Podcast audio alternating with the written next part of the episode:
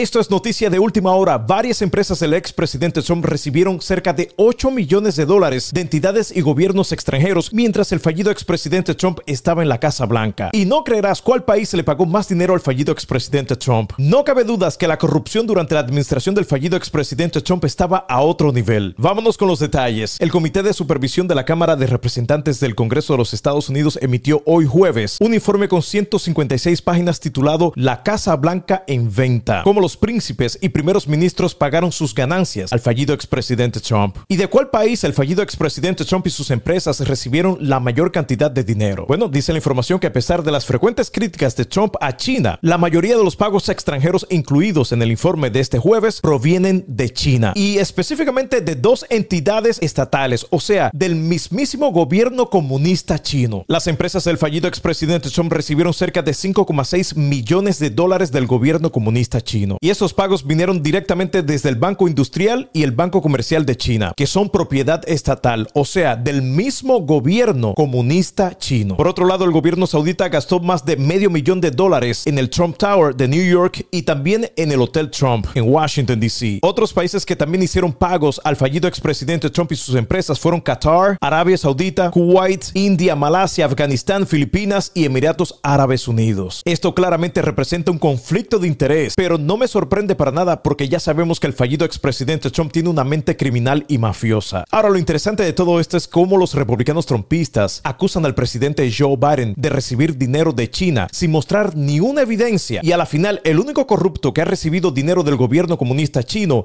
es el fallido expresidente. Definitivamente, en cada acusación hay una confesión. Y antes que te vayas, necesito tu ayuda. Lo único que tienes que hacer es seguirnos y compartir nuestro contenido para que más personas se enteren. Gracias.